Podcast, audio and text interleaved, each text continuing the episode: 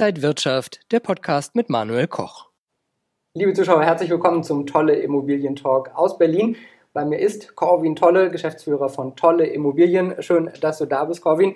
Wir werden in der nächsten Zeit regelmäßig über die Immobilien in Berlin und in ganz Deutschland über die wichtigsten Themen sprechen und da gibt es viel zu besprechen. Heute wollen wir mal aber so ein bisschen gegenseitig äh, uns auf den Zahn fühlen, wo der andere vielleicht auch so ein bisschen herkommt und wie es dazu gekommen ist, dass du dann auch vor allen Dingen in die Immobilienbranche gegangen bist. Und als ich in deinen Lebenslauf geguckt habe, ist mir eine Sache aufgefallen. Wir haben die USA gemeinsam. Also mein Traum war auch immer mal nach New York zu gehen. Und das war bei dir ja auch so Ende der 1990er Jahre. Äh, und es war, glaube ich, ein wichtiger Meilenstein auch für dich. Sehr wichtiger Meilenstein, stimmt. Ja, also nachdem ich ähm studiert habe und in Berlin 1998 dann mit meinem Studium fertig war, war mein größter Wunsch eigentlich, noch mal einen Auslandsaufenthalt zu machen und speziell schon in, der, äh, in die USA zu gehen. Und damals hatte ich aber gar nicht so ähm, ja, Connections, wie man heute sagen würde. Und es gab das Internet auch gar nicht so, wie wir es heute kennen. Das muss man sich nochmal klar machen. Und ich habe dann mit Mühe und Not irgendwie 100 Immobilienfirmen aus ganz Amerika bis hoch nach Kanada zusammengekratzt die alle noch angeschrieben ähm, per Brief und habe dann von diesen 100 Anschreiben, die ich rausgeschickt habe, vier Antworten gekriegt. Das eine war ein Bewerbungsgespräch in Boston, wo meine Eltern mich dann für verrückt erklärt haben, dahin zu fahren. Das habe ich dann auch gleich wieder die Idee dann äh, sterben lassen. Dann gab es noch eine Option in Toronto in Kanada. Da gab es aber damals keine Visa mehr für den Zeitraum, wo ich dahin wollte. Und dann ähm, meldete sich so aus dem Off, wie man so schön sagen würde in der Mediensprache, äh, aus Georgia. Ja, nun wieder gerade medial jedem bekannt, aber damals war Georgia nicht so wirklich äh, on the map. Ähm, ein Projektentwickler, Bauträger und Makler. Und der hat mich dann eingeladen zu kommen. Und der hat dann auch einfach äh, diese ganzen Anträge, die ich ihm geschickt habe, ausgefüllt und dann bin ich ins Flugzeug gestiegen. Erst war ich noch 14 Tage in New York und dann bin ich von New York nach Jacksonville, Florida geflogen. Und da habe ich mir das erste Mal gefragt, was erwartet dich eigentlich? Und ähm, ja, 22 Jahre später kann ich sagen, es war mit die beste Zeit meines Lebens und ich habe ähm, doch die Amerikaner äh, so vom Herzen schätzen gelernt ich finde die Parallele ganz interessant, weil für mich war es auch nach dem Studium mit 24 bin ich nach New York gegangen für einen Monat, mhm. weil ich die Stadt so faszinierend fand. Ich hatte als Kind schon immer so eine Fototapete von New York an meiner Tür kleben und wusste eigentlich damals, das ist die Stadt, in der ich mal leben möchte. Und dann hatte das 2011 äh, ja geklappt, dass ich da an der Wall Street gearbeitet habe. Und für mich war das auch so immer ein Traum und dann so ein Meilenstein, der auch ganz viel in meinem Leben verändert und äh, ja auch so das Bewusstsein verändert hat. Hast du für dich viel mitgenommen aus dieser Zeit in den USA? Ja, ich habe unheimlich viel mitgenommen. Ähm, ich hatte ja zu dem Zeitpunkt noch nicht wirklich Immobilienerfahrung. ich habe vorher nicht äh, gearbeitet äh, in der Immobilienwirtschaft, aber also einmal interessant ist, dass du sagst, New York war immer für dich ein Traum. Ich glaube, ich weiß nicht, wie viele Millionen, hunderte Millionen Menschen es gibt, die auf der ganzen Welt davon träumen, einmal in ihrem Leben nach New York zu kommen oder sogar da zu arbeiten und äh, diese Karriere vom Tellerwäscher zum Millionär zu machen. Und äh, das macht auch diesen Mythos dieser Stadt aus. Aber ich habe viel gelernt von einer leichten Einstellung zur Arbeit was sicherlich zwar harte Arbeit ist, aber nach außen immer sehr leicht wirkte. Und äh, ich habe so ein paar Sprüche auch gelernt.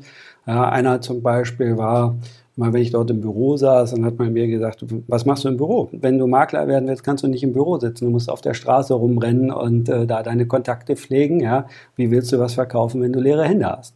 Und dann das andere, was ich äh, sehr aufgenommen habe, war so ähm, Networking äh, soziale Kontakte zu machen, ja, und im Gespräch mit den äh, Leuten zu sein und immer wieder auf sich und seinen, ja, seinen Bauchladen zu zeigen, was macht man eigentlich? Ja, das ist auch so eine Eigenart, die wir nicht so äh, in uns haben, aber der Amerikaner erzählt halt gerne, was er schon alles in seinem Leben gemacht hat. Und da habe ich sehr genau hingeguckt. Genau diesen Punkt hatte ich bei mir auch. Also das Thema Networking. Ich glaube, ich war in Deutschland früher ganz, ganz schlecht in diesen Dingen, auf Leute einfach mal so zugehen, so ein nettes Gespräch, Smalltalk in einem wirklich positiven Sinne, einfach mal Hallo sagen. Und in New York ist man einfach nicht drum herum gekommen. Die Leute kommen automatisch auf dich zu. Ja. Du musst äh, sprechen, du musst erzählen, was du so machst. Das fand ich sehr sympathisch und auch diese leichte Art, die du auch gerade erwähnt hast, die Broker an der Börse, die Trader, die haben immer einen lockeren Spruch, auch wenn es da um viel Geld oft geht, mhm. aber es wird mit einer gewissen Leichtigkeit rangegangen. Und das fand ich eigentlich immer sympathisch und ich glaube, das habe ich mir auch bis heute so beibehalten, dass man von dieser ernsten deutschen Art, sage ich mal, alles sehr genau machen zu wollen, 110 Prozent geben zu wollen, dass man in der Hinsicht vielleicht mal ein bisschen zurücktritt, zwar nicht die Professionalität verliert, aber dass man sagt, ach ja, mit einem lockeren Spruch hat man gleich auch wieder einen anderen Zugang. Ja, ein lockerer Spruch oder man kann auch erzählen, was man macht. Ja, das ist eigentlich nicht verboten. Ja, aber ähm, wir nehmen uns da immer sehr zurück.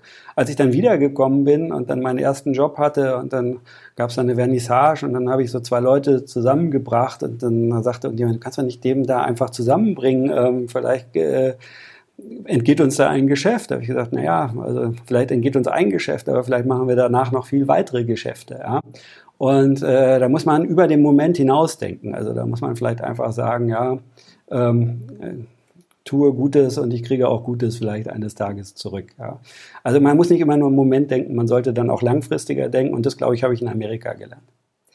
Du hast dann äh, für verschiedene Firmen auch gearbeitet und dann irgendwann Anfang der 2000er Jahre den Schritt gewagt, immer mehr auch dein eigenes Ding zu machen. Wie kam dieser Schritt? War das eine Entwicklung oder war dir irgendwann klar, du möchtest deine eigene Firma haben?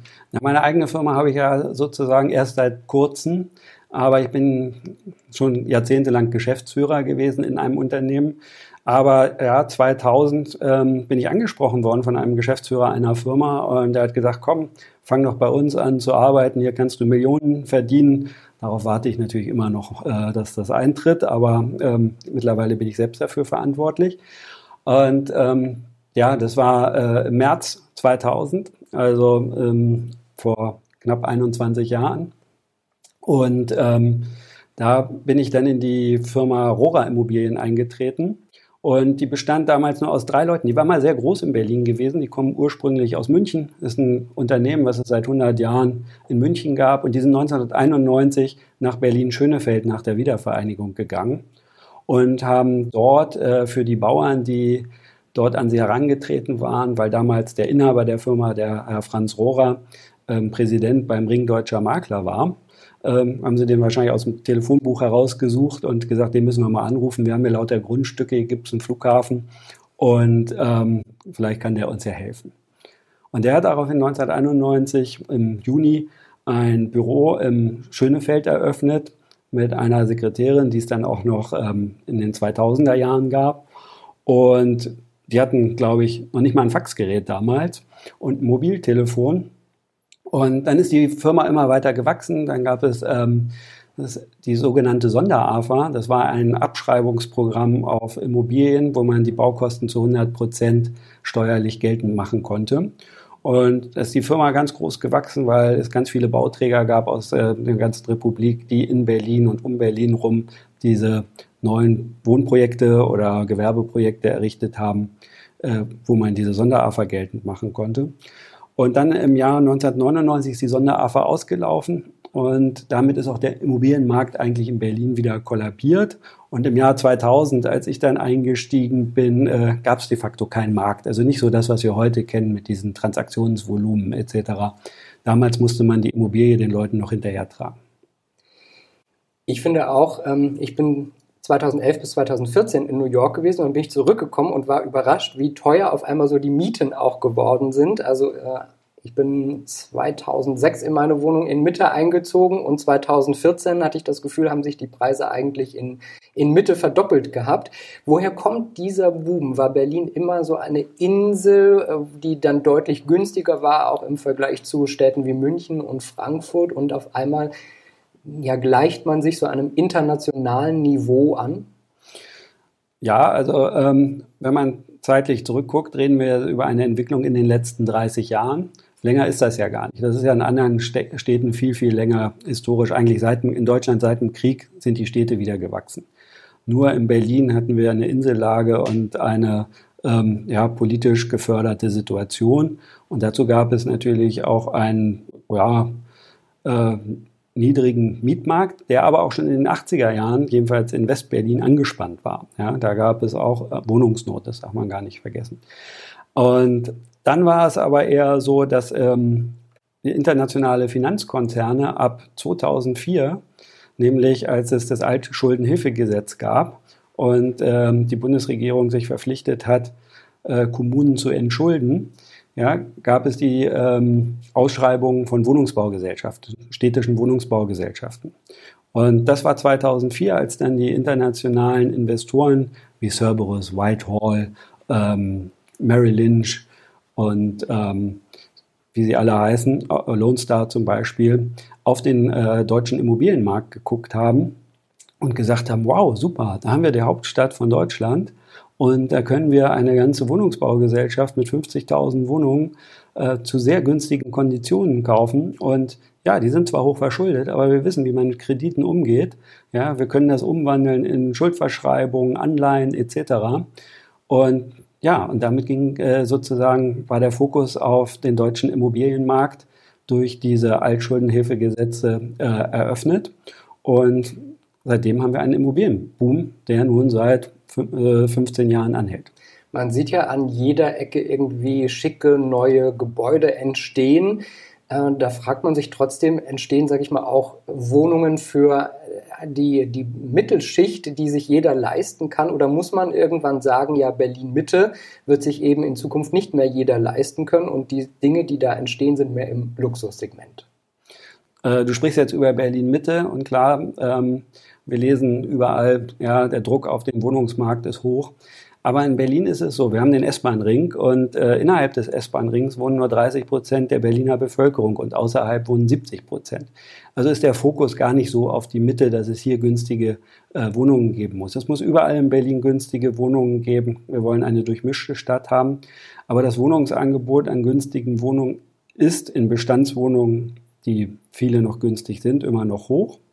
Und andererseits äh, sind ja Bauträger verpflichtet, zum Beispiel auch bei Neubauten auch äh, immer einen Anteil an sozial gerechten Wohnungen zu bauen, und zwar 30 Prozent. Es gibt jetzt viele kontroverse Themen. Wir wollen heute äh, gar nicht so äh, komplett einsteigen, weil wir ja auch noch viele andere Sendungen geplant haben mit Themen wie Mietendeckel, mit Neubauprojekten, die wir uns genauer anschauen wollen. Aber wie äh, siehst du so die Zukunft des Immobilienmarkts? Wird da viel passieren? Muss es auch politische Änderungen geben? Äh, die Zukunft des Immobilienmarkts, klar, ich kann nicht in die Glaskugel gucken, aber es gibt zwei äh, Sachen. Einmal werden die Firmen immer professioneller. Also der Berufs- oder das Berufsbild des Immobilienmaklers hat sich stark gewandelt. Äh, ich bin ja auch Dozent einer HTW und einer BBW und ähm, diese Studiengänge gab es ja früher gar nicht. Ja, es gab keinen Bachelor in Immobilienwirtschaft oder es gab keinen Master für Projektentwicklung.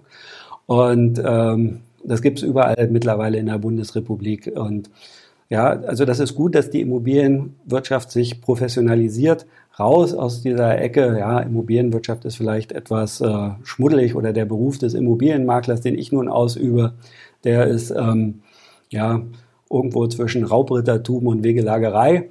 Also da ähm, passiert schon einiges. Es gibt ja mittlerweile auch die Weiterbildungsverpflichtung für Immobilienmakler und Hausverwalter. Also das Berufsbild wird besser. Und die Immobilie gerät immer wieder mehr in Fokus. Wir werden darüber reden, wir haben Enteignungsdiskussionen, aber wir haben Kapital, was in Immobilien als ähm, ja, Betongold sozusagen als sicheren Hafen äh, angelegt werden will. Und ähm, ja, es ist zwar viel Geld im Markt, aber äh, Wohnen ist ein Grundbedürfnis und ähm, ja, das äh, Recht, dass jeder ein Dach über dem Kopf hat, ist auch ganz wichtig. Ja. War für dich in dem Sinne auch klar, dass du mit deiner Firma weiter wachsen willst? Du hast ja mittlerweile viele äh, Mitarbeiter. Äh, erzähl doch nochmal, wie du dich da selber aufgestellt hast und was du überhaupt mit deiner Firma machst.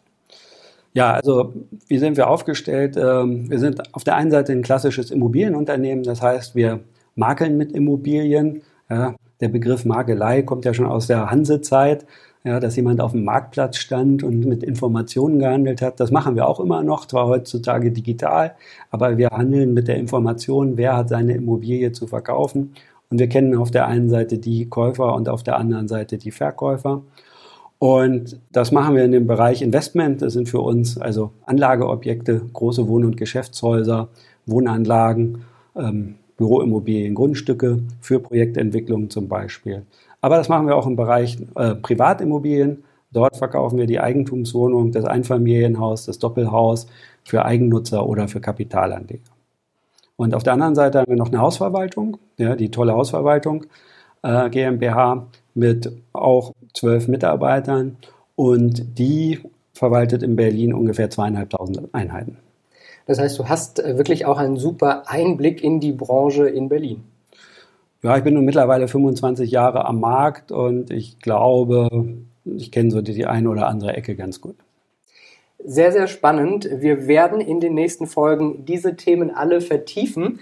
Ähm, danke erst einmal für heute, dass du da warst, Corwin Tolle von Tolle Immobilien. Auch guter Name übrigens, ist ja nicht mal Künstlername, sondern äh, dein realer Name. Ja, da habe ich Glück gehabt und danke für den tollen Talk. Danke, dass du heute da warst und liebe Zuschauer, danke Ihnen und euch fürs Interesse. Der tolle Immobilientalk regelmäßig jeden Monat bei Inside Wirtschaft. Nicht äh, zu vergessen, einfach einschalten und auf den Social Media Kanälen haben wir natürlich auch noch einige Goodies für Sie und euch, also auch da immer mal wieder reinklicken. Dankeschön für heute und bis zum nächsten Mal.